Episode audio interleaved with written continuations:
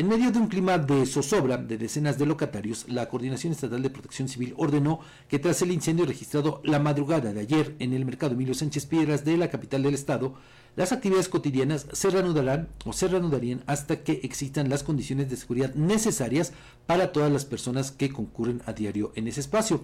El titular de la dependencia, Juvencio Nieto, justificó la decisión tras señalar que antes de reanudar labores, primero debe realizarse una revisión exhaustiva en el inmueble para asegurarse que no existe riesgo alguno para locatarios ni consumidores.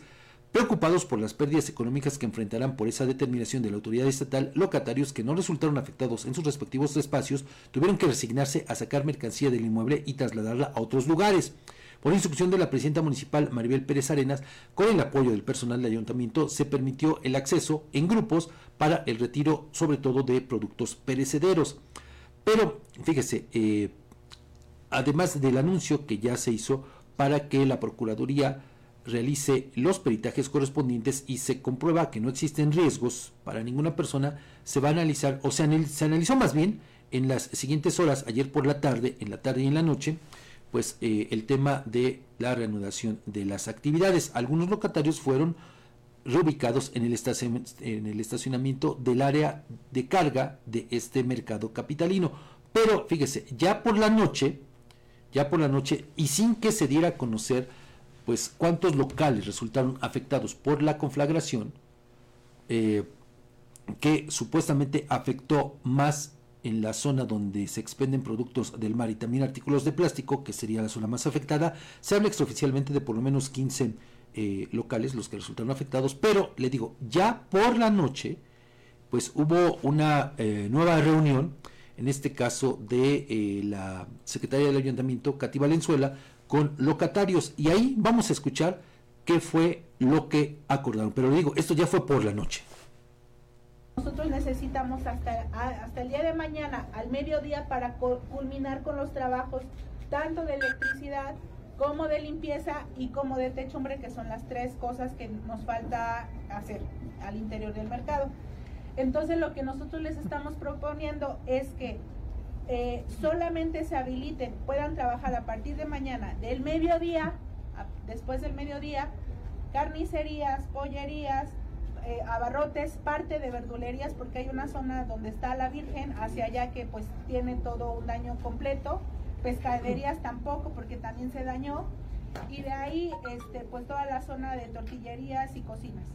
Eh, por lo tanto, les invitamos a que el día de mañana nos podamos constituir todos con materiales de limpieza a las 10 de la mañana, generemos la limpieza completa en donde todos nos vamos también a comprometer a liberar pasillos. Para dejar limpio también pasillos porque los pasillos deben de estar liberados para el tránsito de nuestros usuarios. Ese es uno y entonces estaríamos focalizando la área crítica, así nosotros la llamamos, que fue la área en donde se focalizó el incendio. Lo que sí les vamos a pedir, y eso va a estar a cargo de, protección civil, es eh, que nosotros con vallas vamos a delimitar. Eh, está estrictamente prohibido entrar en la zona que está focalizada y que va a estar eh, acordonada y abanderada por protección civil de manera coordinada con el teniente Israel, que es nuestro administrador del, mercado. Y entonces mañana a partir del mediodía ya podremos empezar a funcionar de manera eh, eh, segmentada por estas áreas que ya les comenté. Entonces, lo que quiero es que ustedes tengan la misma empatía y la información porque no les estamos escondiendo nada. Nosotros tenemos que darles garantía que en el momento que ustedes entren, estamos salvaguardando su integridad, porque no es cualquier cosa la vida de... ¿Cuántos locatarios son aquí? 500. La vida de 500 personas por, por unas cuantas horas, creo que no lo vale. Creo que tenemos que poner atención en eso. Igual y nos retardamos un poquito, pero tenemos el eh, les agradecemos mucho. La presidenta agradece enormemente su apoyo, su respaldo y su comprensión, su paciencia y sobre todo su confianza. Vamos a trabajar y que esta temporada yo sé que Diosito nos va a recompensar y lo que hoy no trabajamos, mañana lo vamos a duplicar primero Dios. Muchas gracias a todos y buenas noches. Pues le digo, eso ocurrió ya eh, anoche, por eso es que eh, pues ahora le compartimos esa información. Primero, desde luego le dimos a conocer el contexto de lo que había sucedido a lo largo del día en las horas siguientes de esta conflagración que inició alrededor de las 3.30 de la madrugada de ayer. Pero, le digo, conforme fue avanzando, pues se tomaron decisiones que, pues sí, eh, en algún momento, pues generaron esa preocupación, esa zozobra por parte, usted lo escuchó, son 500 locatarios del mercado de la ciudad de Tlaxcala, una cantidad sumamente importante. Y eh, bueno, pues se van a reanudar las actividades a partir de hoy, a eso del mediodía probablemente. Antes están citados a las 10 de la mañana para realizar labores de limpieza. Se prevé que con el apoyo de las autoridades municipales, del personal del ayuntamiento concretamente, pues se pueda avanzar en esta tarea y para que más o menos a eso de las 12 del día puedan reanudar actividades. Pero fíjese, por lo pronto, pues ayer ya hubo pérdidas en eh, pues todas estas personas porque no pudieron realizar sus labores de vendimia y hoy, bueno, pues también van a sufrir alguna merma en sus ingresos de alguna manera porque pues eh, bueno pues también no sé si mucha gente se sienta con la confianza de acudir al inmueble. Y le voy a decir por qué. Porque ayer después de que se supo todo esto en redes sociales hubo cualquier cantidad de comentarios referentes a las condiciones en que opera o que estaba operando ¿no? el mercado capitalino, es decir, con pasillos atestados de mercancía,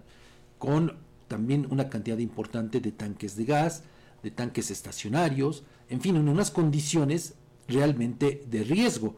Y entonces muchos de los consumidores, le digo, que se manifestaron a través de las redes sociales, externaban esa necesidad de aprovechar, entre comillas, esta coyuntura, esta circunstancia, para poner orden en el mercado capitalino Emilio Sánchez Piedras. Pero pues algo también, Edgar, que se ve un tanto complicado porque pues esas mismas escenas las vemos replicadas en cualquier mercado.